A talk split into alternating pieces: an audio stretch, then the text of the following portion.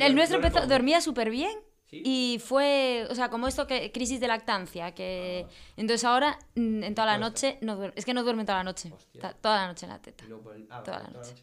Toda la noche. O dormí de 6 a 8 y media. Sí. Y sí, o sea, ya bueno, Ya, o sea, sí. buscas la manera, por porque duerme con Sí, sí, sí, nosotros, no sé sí, si sí, vosotros lo metéis en sí. cama también. Bueno, lo tenemos la Y en la, sí, sí, Pero bueno, ahora ya empieza Pero- a revolverse, meterse por... sí, sí. Voy a empezar este programa.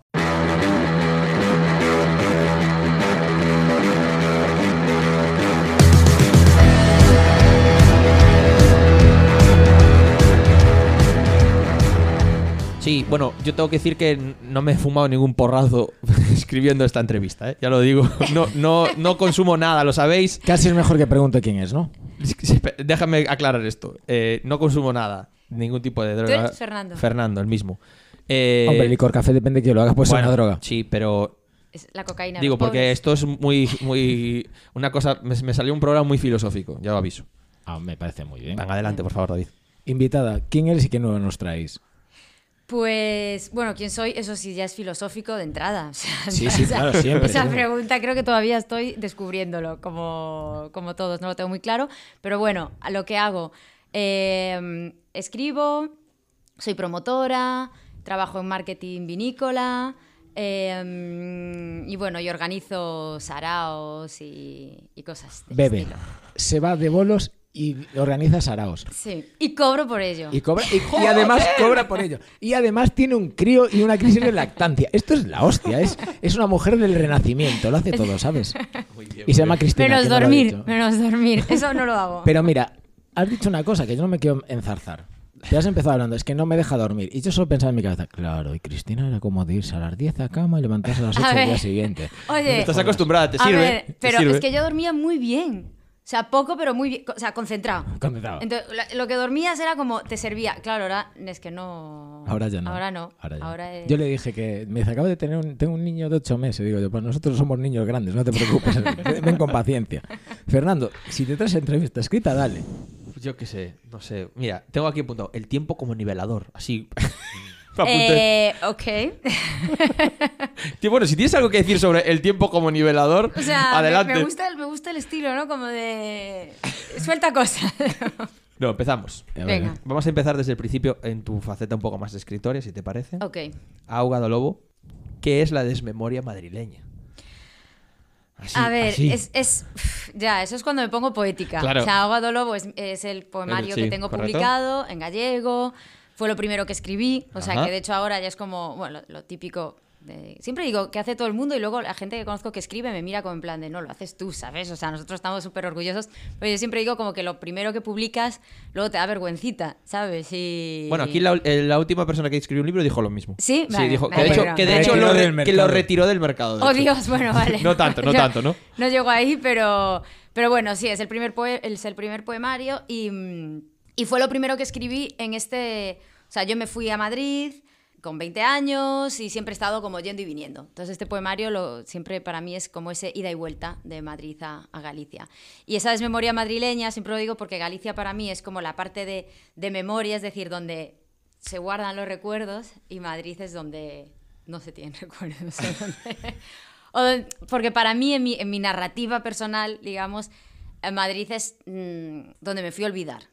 ¿no? O sea, es un lugar al que me fui a olvidar y, lo- y me lo tomé muy en serio. ¿no? ¿Por qué todo el mundo huye a Madrid? Eh, pues supongo que es, o sea, es algo que, nos, que tenemos ya culturalmente incrustado, ¿no? O sea, a través de películas y libros y demás. Es como cada vez pasa menos, ¿no? Y las periferias ya, ahora mismo ya no te hace falta irte a Madrid para hacer cosas, ¿no? O para estar en el meollo. O sea, ya, ya hay muchos meollos deslocalizados y eso es, eso es maravilloso. Pero, mm, pero creo que en nuestra generación, hablo nacidos en los 80, que no sé, Sí. bueno, sé que tú sí. eh, Estoy, estoy, estoy en los citaré. 80, sí. Eh, Te toda- conservas muy mal, dicho. Es que es la barba, que tú, bueno, tengo que hacer una cosa, es igual. Pues te iba a decir, eres más joven. Hombre, por favor. Parezco no soy. Ya. y, y yo creo que... Que te- David, ¿eh? No que tú. que- no, que David. que yo también. De hecho, David y yo creo que somos, ¿no? Del 83. Ah, mierda, soy la más... Yo no quería decir, es decir, no te iba a decir, tú eres mayor que yo, no lo iba a hacer. A ver, soy de finales de año, entonces en realidad Ah, no, es si casi fuera de- sí, 83. casi 83, Casi sí. 83. No, pero me gusta mucho el naranjito. O sea, soy esa generación orgullosa. Y tenemos Madrid como ese todavía, ¿no? Vivimos esa infancia de, en el que Madrid era el lugar donde estaba todo. O sea, eh, recibíamos, o sea, hablamos de pre-redes sociales, ¿no? Entonces, yo me acuerdo de pues, las revistas que consumías, primero la Super Pop, luego la Rock Deluxe, lo que fuera, pero todo estaba en Madrid, ¿no? Entonces, eh, era, esa, era ese como algún día, pues, estaré donde suceden las cosas, y las cosas sucedían en Madrid. No, no en Vigo. Tú quieres un corte para redes. Eh, primero consumía Super Pop, después Rock Deluxe. Me ha parecido Pero glorioso ese corte. Esa fue, esa, esa fue mi... Y después sí. pasamos a la poesía de tweet. No. Poesía de tweet, no, esa no la consumo. Ni la, ni la, ni la practico. Y, y no, pero ¿no crees que nuestra generación ha evolucionado a eso? Ah, sí, sí, sí, claro. Es decir, sí. la evolución es... Pero su- nos salvamos algunos. su- Hay un reducto de supervivientes. Pero es que eh, se ha puesto muy cool Super Pop y Rock Deluxe. No, no, en el medio ha estado la Bravo seguro. Y tú- No, tío, la ¿Por Bravo. qué? La Bravo. No, la Bravo yo creo que es de más mm, chavalas o a mí no me pillaba, ¿eh? Super Pop Forever. O sea, Super Pop era De seria, claro. O sea, tenía su regalín. Es que me acuerdo perfecta. O sea, es que era muy adicta. Llegaba los miércoles, o sea, salía los miércoles y tenías que estar ahí pendiente, claro. No, después de la Super Pop yo me fui al Víbora y esa ya fue mi etapa De Madrid.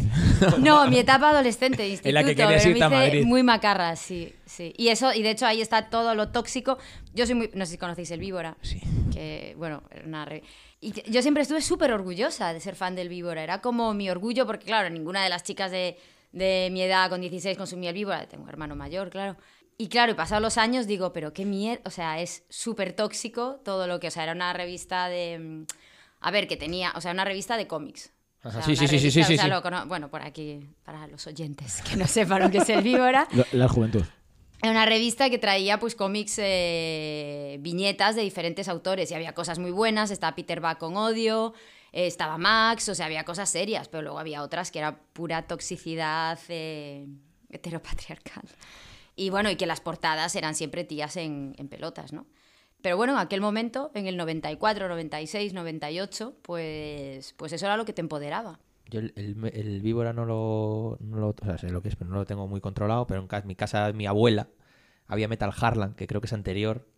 Y es del mismo palo. Y Sí. claro, es que es. Mola mucho, pero. pero Claro, claro. pero- claro, mola mucho, pero lo ves ahora con distancia y dices, hostia, es- entiendes, eh, tú- tú- o sea, claro, consumes eso adolescente y te empiezas a aproximar a las cosas ya con una mentalidad y empiezas a entender lo de, ah, vale, esto era por esto, ah, vale. O sea, yo creía que esto era cool, yo creía que esto era Todo, funcionaba así. todo es el contexto al final, lo que hablábamos antes. Todo es el contexto. Sí, sí, no, no, desde luego. Entonces llegas a Madrid ya un poco... Y después vuelves. Y, y nunca me voy, del todo. Eso es el poemario, habla un poco de eso. O sea, siempre estoy ahí entre Madrid y Galicia. O sea, con, con esa bipolaridad. Pero después que- somos una, una generación que vuelve. Sí, Pero que bueno, está volviendo, que está volviendo mucho. es que el gallego siempre vuelve. O sea, el que no vuelve no es gallego, de verdad. Me, me, me, me molan así las hostias bien dadas. o sea, siempre vuelve o, o al menos quiere volver. O sea, viven, viven el drama de no poder volver. Mira, que mira, hay muchos. Mira, no- Fraga, fue, Fraga fue ministro franquista y después volvió. ¿Te das cuenta? Ahora ya no puede volver. Pero luego se volvió Ya- ahí. ya ha ¿eh? vuelto. Se fue a morir a, se fue a morir a Madrid. Eso ahí. Pobre, pobre. Mm. Qué penica, eh, qué penica. Pues el que se ha ido, que se queda allí. Sin estrés, ¿eh? Sin estrés. Eh, No, no, no, dale, dale, dale. Que yo, a ver, tengo. Bueno, mira, esto que Que es. es que me preguntaste es no poco- sé qué y yo me fui por la rama. No, no, Ya, perfecto. pero- esto- de, esto, de esto va la, de esto va la cosa. Esto me parece muy lisérgico. ¿Cómo te gusta recordar? O sea, aquí tengo apuntado. Ok. A mí me mola mucho recordar olores, por ejemplo. Ah, es bueno, algo que bueno, me flipa, bueno, que, bueno, que es una locura. ¿Cómo te gusta recordar? O sea, el, el olor. el- el- o sea, el olor. O sea, a mí el COVID me, o sea, me daba pánico por esta cosa que me decían del olfato. No lo he pillado todavía. Y la gente, en plan, la pandemia, a ver, o sea, sin quitarle drama al asunto ni frivolizar que la gente se estaba muriendo y tal, pero para mí el drama era, Dios mío, que puedo perder el olfato. Porque es. O sea, bueno, yo aparte Claro, soy, decir, soy sumiller, claro.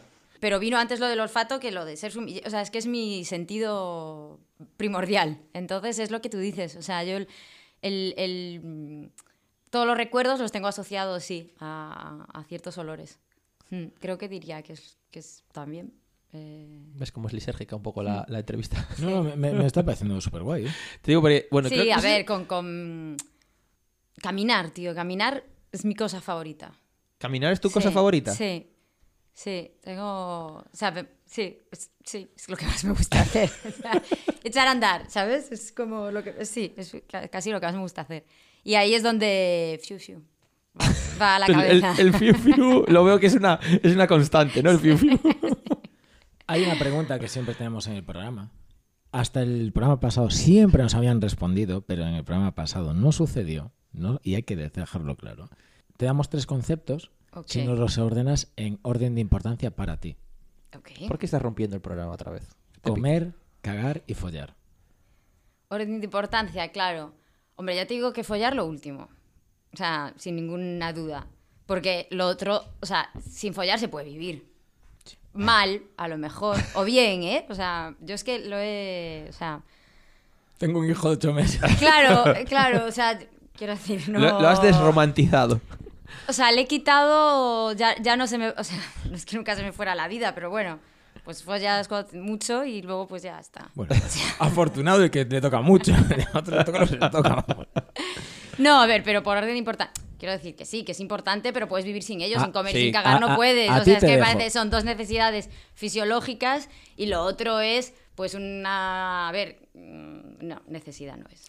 A ti te dejo. Bueno, como En el especie de- sí, ¿eh? Si no... No, bueno, ahora mismo ya no. Bueno, no, no, bueno, no, sí, no. también. Yo- ¿Sabes mi teoría de la eugenesia? Y, mm, oye, las pandemias no siempre vienen mal del todo. Bueno. A ti lo de comer te dejo beber también, si quieres. Claro, no, bueno, comer la primera, sin duda. O sea, lo que pasa es que comer y cagar me pa- o sea, van de la mano, o sea, no se entiende la una sin la otra. O sea, quiero decir, Te diré que aquí hay podría gente que ha- comer, podría comer mucho, mucho, mucho, pero llegaría un momento en el que... Aquí hay gente que ha pedido combos. Sí, no, pero... Ya, no. No. Ya, yo creo que el orden eh, hay que ser ordenaditos. O sea, comer, cagar. Y fallar. Perfecto. Me parece muy equilibrada, porque Sí. empezó como muy práctica, dejando follar como no es necesario No en es la vida necesario. común, pero luego se tiró un poquito al, al placer y puso primero comer. Me gustó. Muy Sí. equilibradita. Pues que comer lo pondría de, de primero de casi de todo. Vale. Sí. Hablabas antes de que eh, organizas araos, eh, música, etcétera, etcétera, y también tienes la vida muy relacionada con el vino. ¿Qué tienen en común el vino y la música? Son dos Ribeiro. Ya, no- ya, no, ya no lo voy a hacer más. Pero lo has hecho este año. No, este año ya no lo hago yo. Ah, ya no te está- Ya, no, sí, así, primicia. Oh, tía, mamá. O sea, ya no vamos a ir a ese, ¿vale? Primicia. Vale. Exacto, exacto. Fuck. No, y además es que. Bueno, no. di- no. Es el momento de rajar. De hecho, Ya, ya, ya ya. ha pasado cuando esto se emita. Eh, ya pasa. No, bueno, espero que vaya. Espero que, espero que vaya bien. ¿Cómo no? Por supuesto que espero que vaya bien. Pero, ¿qué tienen en común entonces? ¿Qué tiene en común la música y el vino? Em, o sea, más que qué tienen en común, yo decidí unirlos porque eran mis dos pasiones. Entonces lo hice como por egoísmo, por egoísmo. O sea, igual que puedes unir. O sea, el vino para mí es una sustancia que. mm, o sea, lleva cualquier otra expresión cultural, la, la sube, ¿no? La eleva. Eleva cualquier otra expresión cultural. Entonces, es muy fácil unirlo con cualquier otra cosa, evidentemente con, con la gastronomía, pero con la literatura, con el cine, o sea, no hay 20.000 personas haciendo maridajes culturales de este tipo, porque es que el vino, pues es eso, no es un alcohol, pero además es un alcohol que no es un destilado, es un fermentado, que te da una, que tiene toda esa parte de tradición, de cultura, que le puedes dar un montón de rollo filosófico si quieres. Entonces eh, se presta a, a poder unirlo pues a otras eh, pues a otras creaciones ¿no? humanas. Y en mi caso, pues me, me, me rayaba mucho que con la música no hubiese esta conexión, ¿no? Luego ya, por una parte menos, mucho menos filosófica, es que además en España pasa una cosa muy característica, que es que no hay vino en los festivales de música. No vino, esto empezado a cambiar ya, ¿eh? Pero cuando yo empecé a unirlo, que hablamos del 2010, que empecé a hacer yo las catas con música, no existía el vino en pues eso, en eventos musicales, ¿no? Cuando, por ejemplo, te vas a Portugal, pasa una cosa muy extraña con el Primavera Sound, que siempre pongo de ejemplo, en el Primavera Sound de Barcelona no hay vino, ahora ya creo que ha cambiado, y en el Primavera Sound de Porto están los Douro Boys, por ejemplo, es decir, tienes como vino... Sí, la posibilidad, por lo menos. Y La posibilidad de... ama- Claro, y seguramente. Y No, no, café. Es que Portugal nos lleva ventaja en es, muchísimas es otro cosas, mundo, es mucho. otro mundo. si hay café, ya a mí me tienes controlado. Claro. Y entonces, bueno, fue, fue salió de la necesidad de unir estas dos cuestiones, no con la música, porque sí que es verdad que se hacían cosas como vino y jazz, no lo típico, vino y música clásica, vino y tal, pero faltaba como, pues eso, se llevar vino. Yo me acuerdo, pues eso, te vas a Berlín y en una discoteca encuentras vino. Te vas a Londres y en cualquier discoteca encuentras vino. O sea, es que es una cosa muy española. Y luego España es el primer país productor del mundo. O sea, es que no, no cabe en cabeza que lo que nos pasa aquí. Y es completamente cultural, es decir, pues luego te encuentras, no, es que eh, no apetece el vino, no, y el calimocho al final, ¿qué es? Y te lo tomas en conciertos. O sea, que no, no es que no pueda, no es que haya algo mm, fisiológico que Sí, te sí, impida sí. consumir, es, es cultural, como todo, ¿no? Entonces, por eso empecé a crear pues estos festivales, el Eno Festival en Madrid, el Ribeiro Son de Viño, ahora con Ribeira Sacra, que también... eh, ¿Cuál fue el vino que te hizo clic? Yo sé cuál me hizo clic. Se lo pregunté a Juanjo, ¿Sí? aunque ya sabía cuál, cuál había hecho clic a él, sí. Sí, joder, qué cracks. Eh, Hostia, yo lo probé y dije, yo quiero más. Ya, bueno, claro, es que es que tú eres ahí un catador también. Yo solo abro botellas. Eh, pues la verdad es que no sabría. O sea, mira qué buena pregunta. Eh, mm, supongo que hay, que, hay, que hay varios que son importantes para mí, pero sobre todo fue el momento vital, em, cuando empecé a conocer la cultura del vino, que eso sí me acuerdo perfectamente, y fue en Madrid.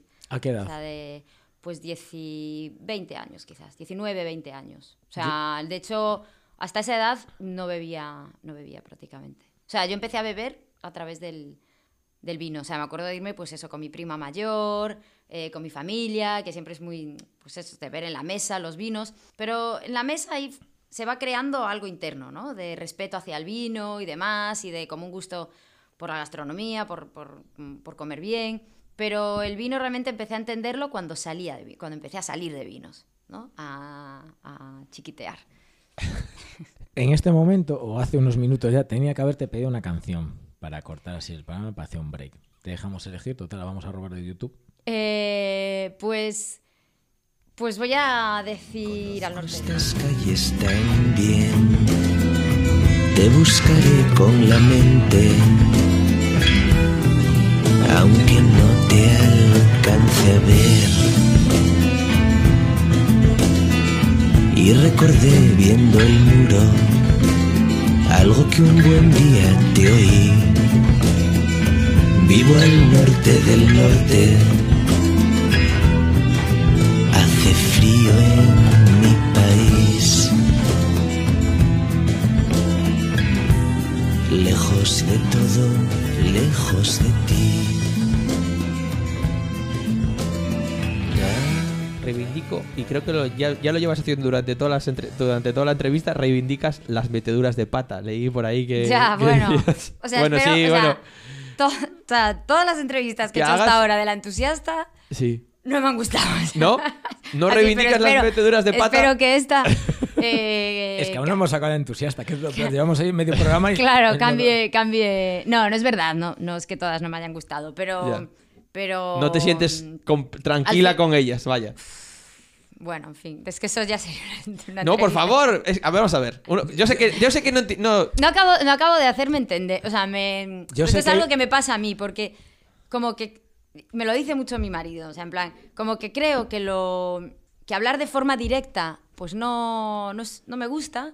Está Entonces, feo, al final- es burdo, Sí, o como- sea, siempre creo, o sea, siempre creo que, que, que necesito darle como vueltas a las cosas. Entonces al final no se me entiende. Bien, yo entiendo. Bien. Yo entiendo y que. voy a tener que empezar a decir las cosas, mira, que esto es así. Pero no me sale, me gusta a mí darle y luego al final pues me doy cuenta de que no se me está entendiendo. Como el resto de personas que vienen a este programa de invitados, no han escuchado nada, prácticamente nada.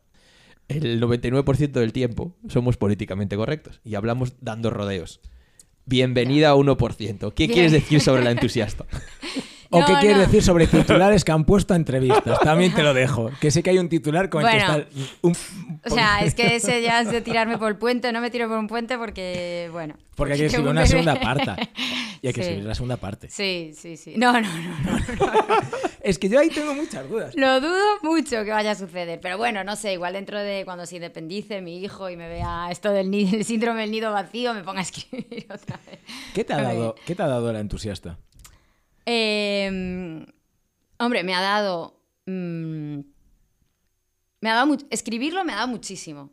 O sea, me ha dado. eh, pues escribir una novela, o sea.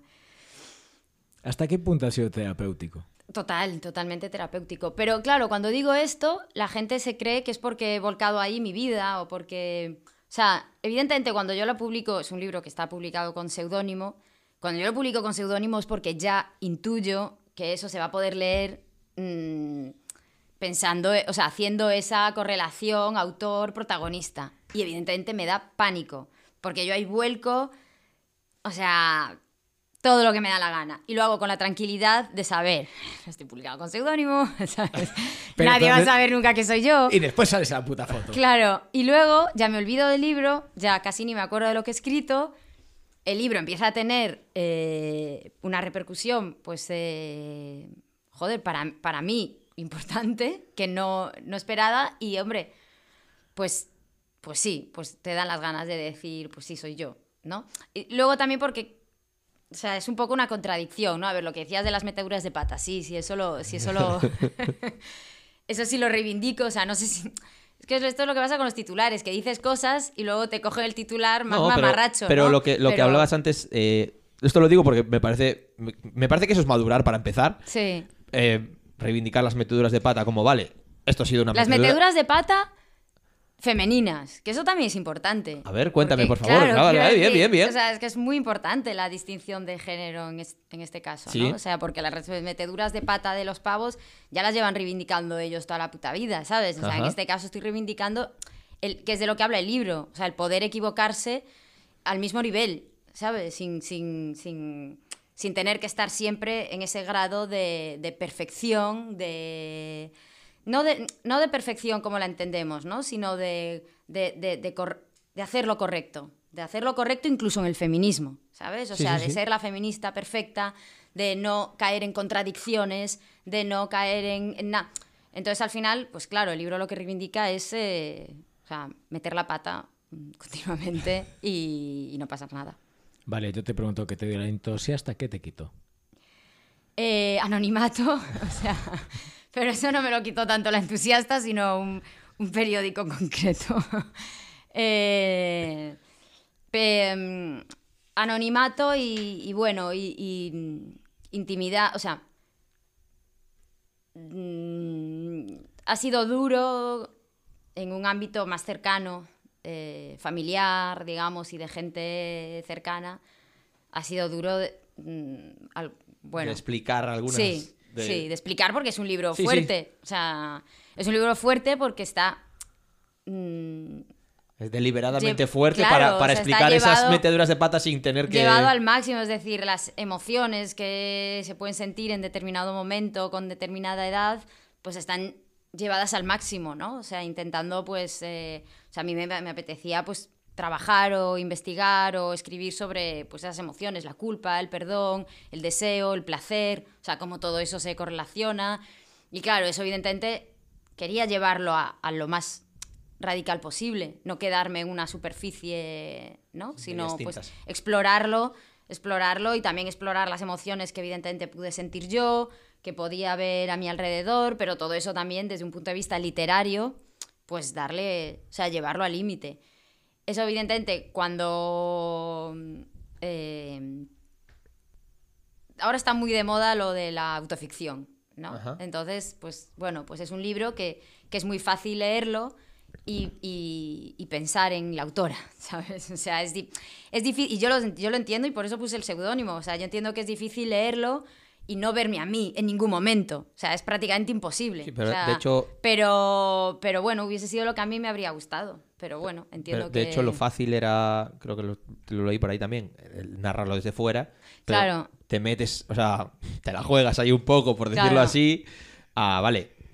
me la- o sea, esto es lo que hay que hacer, lo voy a hacer, aunque luego a lo mejor un periódico me saque una foto. Claro, bueno, es que yo estaba muy tranquila, eh, eso, con el tema del seudónimo Claro. y tal. Luego pasan los meses, yo ya me olvido un poco, es que te olvidas un poco Sí, de lo claro. que hay ahí escrito, lo dices, va, no pasa nada, yo ya estoy con mi vida y tal. Pero bueno, el tema que lo rompe todo un poco ahí es esa entrevista con el país que, que bueno, se sale de madre. ¿Hubo alguien que te llamara después de esa entrevista y te ha dicho, joder, aquí, te has pasado aquí? No, o sea, todo, y esto también... Es porque me parece muy importante ese, ese colchón que puede haber por detrás, que igual no está de acuerdo, pero no te critica directamente. Claro, nadie me ha dicho nada malo a la o sea, a mí. Me, me ha encantado el término a la cara, me parece de puta madre. No digo ni a la cara, o sea, digo ni en mi móvil. O sea, es increíble. O sea, yo no he recibido cero hate directo. Cero. Luego ha habido muchísimo, me consta. eh, pero si quieres, no te enteras. O sea, yo de hecho me he enterado porque pues, me lo han dicho, pero no porque yo lo haya visto, pues yo tenía clarísimo que no me iba a meter en ningún sitio.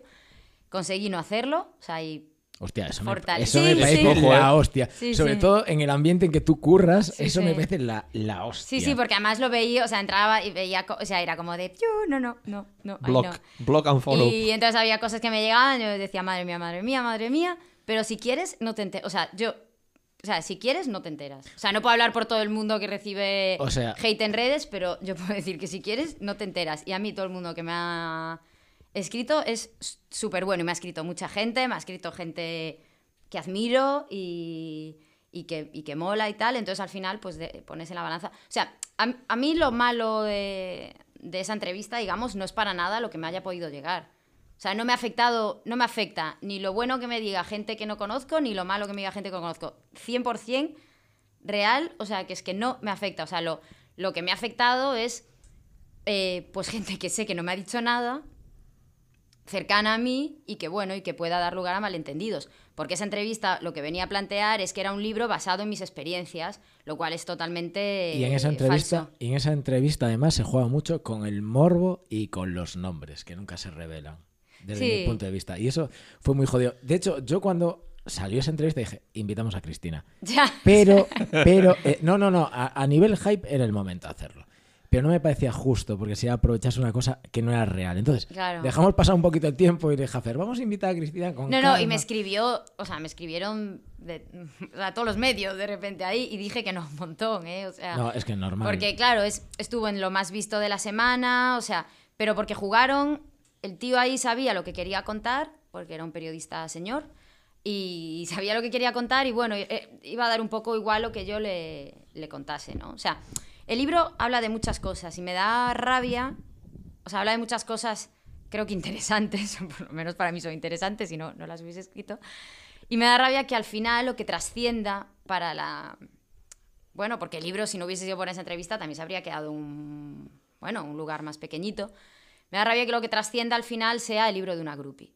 Y es, y es lo que va a trascender, ¿no? Entonces, bueno, esa rabia me da, ya te digo, ¿eh? que también me da rabia y también me da igual el 90% del tiempo. Pero a veces digo, pues qué rabia porque realmente no se dice la palabra groupie en ningún momento del libro, se habla de muchísimas cosas que creo que son importantes, cosas que reivindicar, cosas que han cambiado con las redes sociales, cosas que hablan de construcción de personalidad, de identidades, de un montón de cosas y al final, pues bueno, cada uno lo lee. mm, o sea, he hecho entrevistas de todo tipo, algunas centradas en un tema, otras centradas en otro, otras tal, pero claro, la que trasciende pues es la... Pues entonces, ya que teóricamente esa entrevista quedó del libro del Grupi, la pregunta para mí es clarísima, que es la que te quería hacer desde que se la movida. ¿Qué te ha dado la música? Eh, hombre, Que ya sé que no tiene nada que ver con, con- con lo del libro. Sí, es bien a colación por lo del libro, pero ¿qué te ha dado a ti la mu- a, a- a Cristina Miranda? ¿Qué le ha dado la música? O sea. mm, Es que, claro, no, no, no es que me haya dado una cosa concreta. O sea, es que me ha acompañado compañía, supongo. O sea, me ha acompañado toda la vida. Me ha dado, me ha dado identidad. O sea, hemos, he creado mi identidad a raíz de, de las canciones que he escuchado, de, de los libros que he leído, de las películas que he visto, de mi Quiero decir, al final son las cosas con las que creas la, la persona en la que te vas convirtiendo, ¿no? Entonces la música ha sido siempre importantísima para mí desde un punto de vista, claro, a muchos niveles, ¿no? O sea, desde un punto de vista, digamos, más disfrutón, o sea, más emocional de, disfrutarla y, demás, y luego también a un punto de vista profesional, que me he dedicado y he trabajado también con la música, y luego está pues ese, ese, esa parte a lo mejor de, de atracción, de- de idolatrar, ¿no? Y ahí, y ahí seguramente me he equivocado, me he, equivo- me he equivocado a veces con, con los estilos, o sea, no sé cómo decirlo esto. Sí, Nacho Eh, Vegas es tóxico, sí. todo- sí. hay que- No. hay que pero hay que reconocerlo ya. Nacho Pero, Vegas es tóxico. pero ¿no? fíjate que no, o sea, yo Nacho Vegas es casi lo que más estoy recomendando, o sea, ahora cuando me piden eh, pedir canciones y tal relacionadas con el libro, siempre digo Ni- Nacho, porque Nacho me parece de las personas men- menos tóxicas. ¿eh? Porque él ha tenido una evolución. Sí, y es una cosa. Y hay, que- exacto. hay gente que se ha quedado en el camino, que se ha quedado en el Ángel Simón y en el, el hombre que conocía a Michi- a Miche Panero. Y hay gente que ha evolucionado con Nacho Vegas. Nacho Vegas ha pasado desde mm, tengo ciertos vicios, canto a la pena, a canto socialmente, reivindicando mi cultura y mi folclore típico. Claro. Él ha evolucionado. No todos sus seguidores han evolucionado con él. No, claro, pero bueno, que cantaba la pena y el Ángel Simón me siguen pareciendo canciones súper dignas. En La Sed Mortal es mi canción favorita. mm, siempre digo mi canción favorita ever. eh, Dentro de cinco minutos diré que es otra, ¿eh? O sea, decir, para que no lo tomes. O sea, tengo muchas canciones favoritas. O sea, me parecen canciones muy dignas porque nunca he hecho esa canción. O sea, las canciones verdaderamente tóxicas que están reflejadas en el libro, que son la canción al amor romántico, la oda al amor romántico, esa, esa que sí que Nacho tiene mucha canción también romántica, pero bueno, no me parece de los más, de los casos más flagrantes de, Sí, de, hay cosas peores, sí, de indie, acuerdo. de indie español, que, que bueno, que también te digo, yo siempre me he movido, y esto también se lo expliqué al señor, pero bueno, yo siempre me he movido, en, o sea, a mí la música siempre me ha interesado eh, mucho, evidentemente, pero to- todas las escenas y todos los, y siempre me he movido muchas escenas, y siempre he tenido amigos en muchas escenas. Cogí eh, para hacer el libro la escena del indie español de principios de los 2000 porque yo veía que ahí había una historia, pero no, quiero decir, o sea, esto es lo que me pasa con lo de no explicarme claramente, porque lo doy tan por hecho y que creo que mi vida en realidad no interesa, o sea, es como, no, mi vida no ha sido esa, o sea, yo no estaba viviendo en, en esa escena del indie español de los 2000 exclusivamente como narra la novela, o sea, que es una persona completamente obsesionada con esa escena y tal.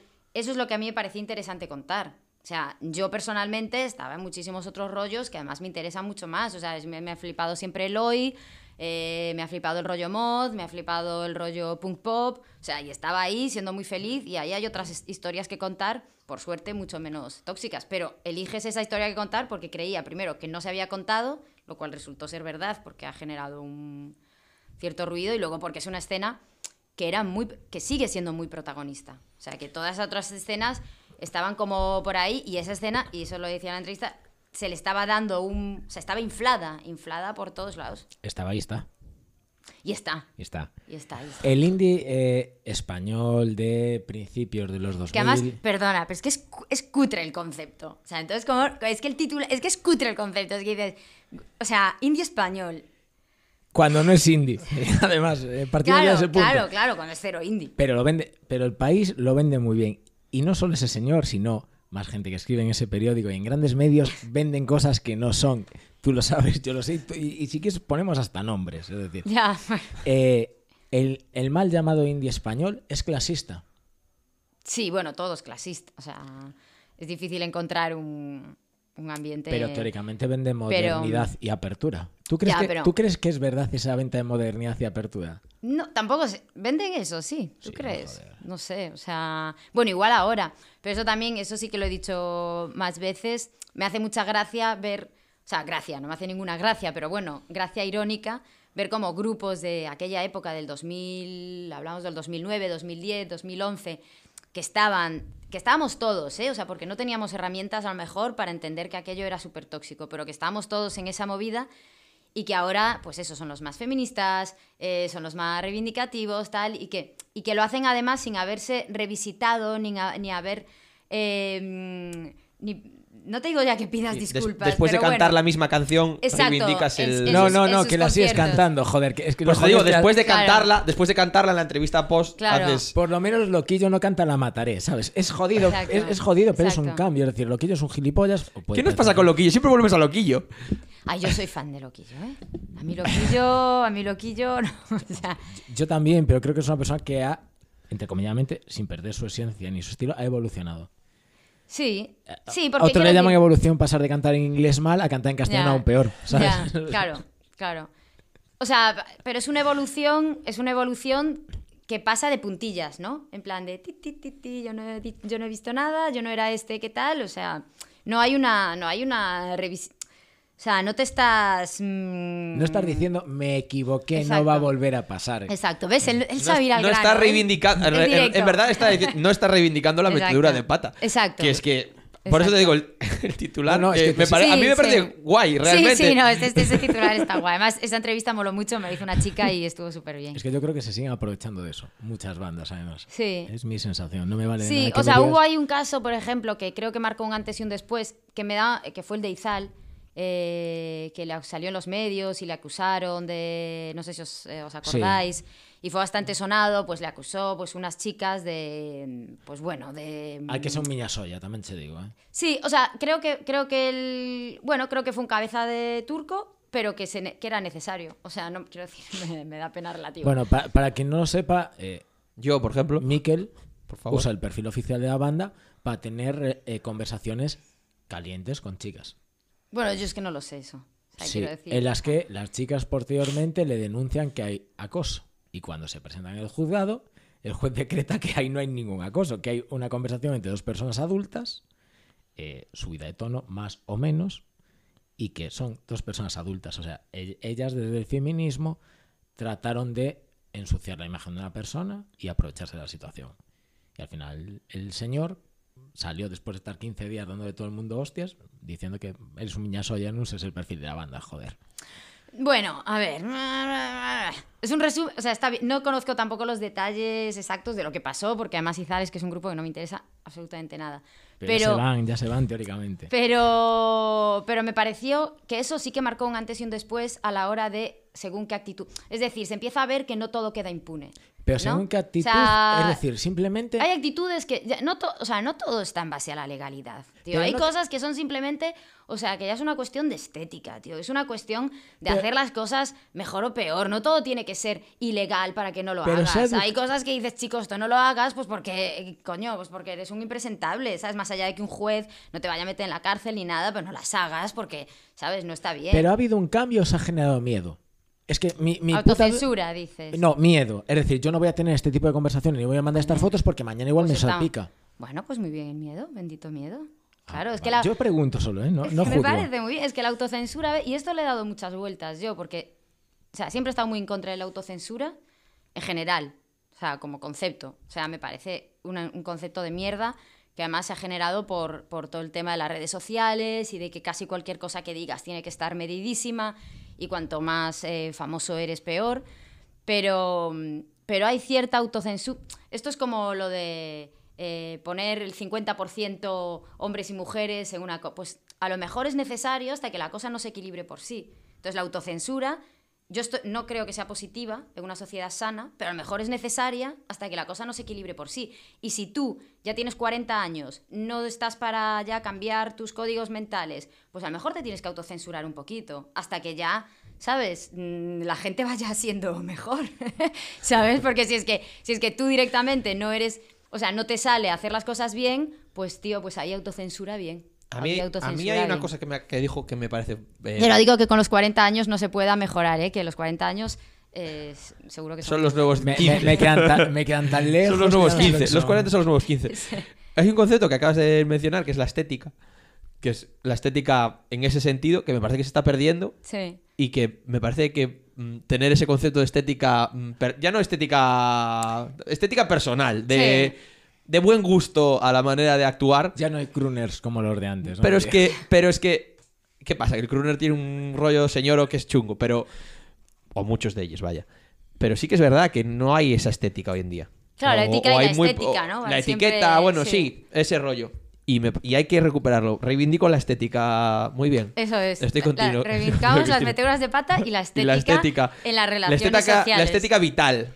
El- Sí, en las relaciones sociales, el no creer que, eh, que todo vale. O sea, ahora que yo entiendo un poco lo que dices, ¿no? Y tengo así amigos también un poco mayores. Y digo lo de mayores no porque la gente joven venga toda súper súper bien, que, que hay ahora otra, Ojo, otra vez un, pu- ojo. un, un boom muy polarizado y muy chungo, ¿eh? A mí me han Pero- dicho, un adolescente, eh, ¿cómo vas al Portamérica sin tu mujer? Que esto ya me parece terrible. Un What? adolescente, ¿eh? En serio. Y dije, ¿cómo? Pero, No, la pregunta es, ¿cómo vas al Portamérica sin mí? sin tu mujer, ¿cómo? Pues, pues sí, me voy, hombre, y claro. Y pero, pues, pues sí, pues no pasa nada. Es que no sé. Chica, chica, que es peor. Que es peor. Chica, que es peor. Alguien ha dejado una pregunta para ti, nuestro anterior invitado. Y, la, y la pregunta, yo me sé la respuesta, pero bueno. Y así pregunta, pregunta. ¿Eres feliz con tu trabajo o realmente lo haces porque tienes que sobrevivir? Bueno, aquí hablaría del trabajo que me da de comer, claro. No te habla de lo que te dé la gana, vamos, chica. Claro, o sea, entiendo De que... comer y de beber. Claro, Claro, el sí. trabajo que me da, que- con el que vivo. Pues eh, soy la típica, es que soy muy pringada. Es que soy la típica pringada que curraría, que, que le gusta currar. No tío. lo digas. O sea, No lo digas. No, no le pasaremos a gente en Soy- común este podcast, Gas. Pero... mm, Pero a ver, es que me ocurre... Es que ahora, ahora esto queda muy mal, porque ahora está muy de moda el- la oda la pereza y todo eso, y, y- y- y estoy de acuerdo. Pero ah, sí, o sea, aunque no sea muy, muy cool decirlo, o sea, a mí me, me gusta bastante mi curro. Me lo curré también para que me gustase mi curro. O sea, trabajé para ello. Y, y también renuncié a muchas cosas. O sea, yo trabajo desde mi casa, trabajo con vino, o sea, Construiste un contexto donde tu O sea, curra molaba. Sí, también renunciando a muchas cosas, pues eh, no, o sea, con muchas renuncias por ahí, pero sí, no me, me gusta trabajar. Sé que poco, que poco. No, bueno, oye. Aquí, Hablamos en el anterior episodio de la capacidad de de trabajo. trabajo, que no estábamos de acuerdo ahí, David, pero bueno. Ya, sois de Oda la pereza, ¿no? No, no, no. no. Yo creo que todo el mundo tiene capacidad de trabajo, lo que no tiene son ganas de currar. Todo el mundo tiene la misma capacidad. Otra cosa No, es que y yo no estoy de acuerdo. yo no estoy de No, acuerdo. yo Yo creo que, que hay gente que es capaz de trabajar más. Todo el mundo puede trabajar su capacidad de trabajo, pero hay gente que tiene ese talento para trabajar más Si y a, otra gente si que a no. ti te, me- te gustó una cosa, le metes horas, tío, porque te mola, porque no estás currando, estás formando. Pero entonces no estás, no estás esforzando, no es trabajo. coño. Yo cuando me cojo 80 libros o me hago 3 o 4 cursos, estoy currando, ¿sabes? Y sé que estoy currando. Después otra cosa es que me No, vaya- bueno, y yo cuando me quedo toda la tarde con mi bebé, estoy currando. O sea, estoy currando mazo. Quiero decir que al final trabajo, habría que definir trabajo también, ¿no? Claro. O sea, trabajo remunerado, trabajo no remunerado, trabajo... Buah, trabajo remunerado. No, eso es una, el- es- eso es una, una el- cosa que dices tú, ¿existe bien remunerado? No, Bueno, no existe. no vamos a entrar en tema bebés porque esto es un... esto- Por cierto, el tema bebé... eh, de aquí hago un llamamiento a Sanidad o a, la- o a las Naciones Unidas o quien mierda haga falta. Por favor, eh, un poco más de información sobre el paso a comer sólido de los bebés. Que te dicen, venga, ala, tú dale cada tres días algo distinto y, y, y vete metiendo. Por favor, reivindica no, no. conmigo. Yo era muy feliz cuando solo había teta. O sea, esos seis primeros. O sea, el, me- el empezar a meterle comida es un mundo. ¿eh? Es- el- No, no, es que Baby Lead Winning hay una movida ahí Sí, loquísima, sí, ¿eh? sí, David, sí. te va... eh, mira, es que hacéis, hacéis, Baby Lead Winning. un poquito medio, así Sí, no, mixto. yo también medio. Me- Mixto. me un poco Baby. Lead Winning es, eh, dale, échale ahí como si fuera un, un cochinillo el niño, básicamente. Me está diciendo que le haces al- al- al- a los niños le hacéis una dieta barf de los perros. Le echas todo y que mezclen No, tú echas allí. Sí, Sí, bueno, poco. echas ahí y luego él que ya que se reboce. Y que, coma con, lo- con las manos, así. se lo ponga Sí. así, así. sí. Bueno, es el momento de decir que estoy en contra de educación Montessori, ¿vale? Porque después no, no creas niños del mañana, sino egoístas del futuro, ¿vale? En muchos ¿Ah, sí? aspectos. No, ¿por qué? ¿Por ¿Tú qué? eres A de ver. Montessori? Que no, que no. Ah. No, no, no, que no estoy a favor de eso. Es No. decir, que tiene cada uno, que tienes que ser libre, nacer libre, pero siempre hay que tener unos límites. Disciplina, ya. Sí, yo estoy a muy a favor de la disciplina. Disciplina sin lágrimas, lo recomiendo. Bueno, decía mi abuelo que una hostia bien da tiempo cuida mil problemas del mañana. También te digo, no es pegarle gratuitamente a todo el mundo, pero... Pero a ver, que disciplina ¿sabes? no es disciplina.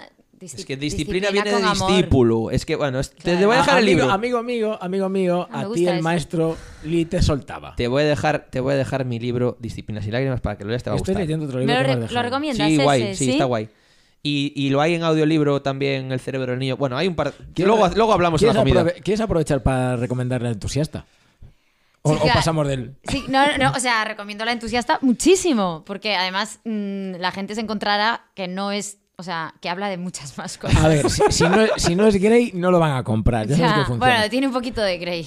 Va, tiene un poquito de Grey y, y- Sí. y esta mujer tiene un niño que mantener. Que luego además que me quejo joder. de vicio, que el libro se, se agotó, que ahora está, todo- o sea, que, que- que estoy muy contenta, o sea, que el libro se está vendiendo súper bien gracias a toda esta polémica y todo eso, o sea, que súper feliz que todo el mundo se compre el libro y luego ya lo que se encuentren, pues que O me sea, escriban. O sea, el, para decirme cosas bonitas. el señor, en vez de dejarte Gracias, mal... por, gracias, por favor. Gracias. ¿Por qué? Llevo intentando contenerme para añadirle la O al final al señor que escribió la, la entrevista. No, bueno. yo- yo le reparto. No, a ver, que conste que el tío es muy majo, ¿eh? O sea, Sí, es muy es majo. una excelente pero- persona y mejor animal de compañía, posiblemente. O sea, el señor, lejos de quizás no dejarte con la mujer más pura del mercado, te ha hecho una campaña de marketing de puta madre. Sí, no, eso por supuesto. Eso por supuesto. Yo de todas formas todavía... A ti no, a Gala Meira. Claro, yo todavía confío en que no todo el mundo quien. entendiese que el, que el libro, o sea, porque yo se lo expliqué totalmente, en plan, el libro es una novela, literatura, no sé qué, no sé yo, tal.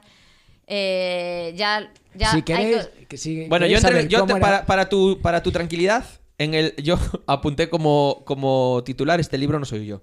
este- Este- este- esto, lo, esto lo apunté yo, por lo tanto, por ahí bien. Perfecto, Es bien, el titular guay. bien, vale, bien, Vale, bien. pero bien. vende Bien, mucho- porque yo no me, o sea, me da como vergüenza decirlo porque pienso, primero, le da igual a todo el mundo, ¿no? Si soy yo o no soy yo, y luego como que es evidente que no soy yo, ¿no? Pero luego me doy cuenta de que no, que, que hay que, Que decir mejor las decirlo, cosas. mejor decirlo. Que mejor decirlo, Pero, porque ¿sabes? daba tan por supuesto que no era yo, porque la gente que conoce lo lee, pues ya sabes que no soy yo, pero hay que decirlo. Entonces, no, no soy yo, es una señora que me inventé, que lo Una pasa... joven. Bueno, es muy joven, sí. Es que- sí. Y que lo pasa muy mal, yo nunca lo Y pasé muy tan bien. mal. Sí, pero lo pasa muy bien desde la culpa todo el rato, la culpa judío-cristiana. Bueno, de esto O se, habla sea- mucho- se ha hablado mucho de, este- de la, de la En- culpa en este en podcast. este podcast habla mucho de la culpa y de Claro, echar a los- Pues es mi concepto favorito, la culpa y el perdón, y el deseo, y el placer. Co- o sea, La culpa tiene- es mi concepto favorito. El perdón, el deseo y el placer. Mm, Sí. Muy bien. Son, los cuatro y- totems del y, libro. y después deja al niño en su siesta, vas a abrazar al apóstol Santiago todos los días. No te jodes, que va- vaya. el No, es que yo era, concepto- yo era ultra religiosa de pequeña, ¿eh? O se me pasó. Eh, Vengo de ahí. Sí, bueno. Sí. Jo- joder. Sí, no, no, pero hay- Espiritual, es- sobre todo. sí, o sea, sí. no tan Ya, de. ya, ya, ya, ya. Sí. Es diferente ser ultra religioso que espiritual. Pero bueno, tú naciste en una ciudad donde No, ser ultra religioso es lo normal. Es lo normal, sí. Es lo normal. No, y además que era una cosa mía, o sea, que digo esto y parece que vengo de una familia de Lopus. Mi familia es normal, me educaron muy bien, Pero me quise hacer monja. pero yo, sí, fue mi primera vocación. En serio. Sí, te lo juro. Puedes ponerlo como. como Era muy programa. mística, muy mística de Fue- niña. fue mi- ya tengo otra, pero bueno, fue mi primera vocación. Ser Y- monja. Sí. Fer, vamos apretados de tiempo. Eh, Sí. Creo que tenías algo para Pero yo es para rema- ¿Quieres rematar ya? No, no. te- tenemos dos minutos más y rematas. Quiero tocar un, una- un otro proyecto que Va, da- dale, porque si no voy a tener que cortar mucho. Dale, no, muy dale. rápido, con autosacramental, un musical, que dice una... Lo escuché por encima, y no me lo escuché todo, pues no me dio tiempo, pero No es tu palo.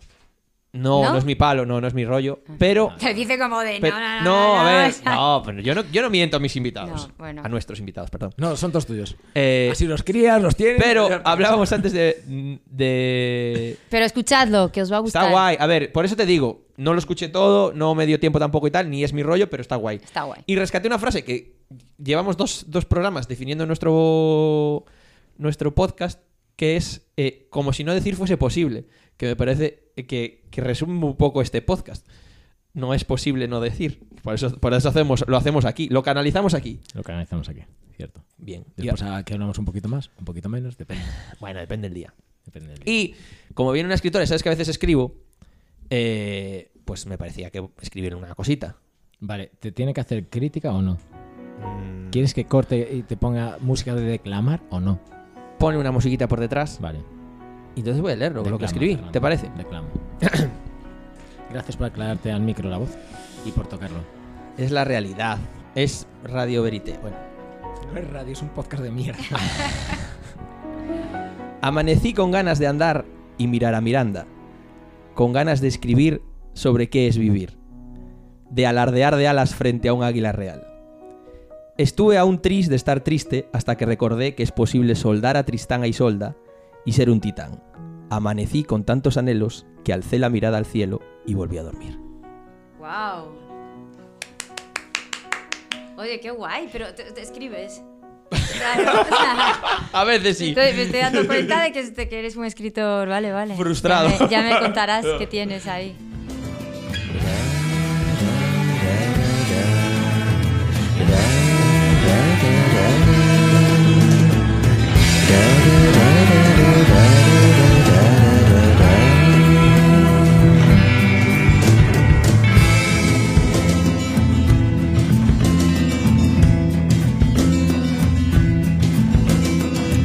Creo que hablé demasiado. Ahora tengo que salir. Sigue nevando ahí fuera. Cuídate mucho y sé feliz.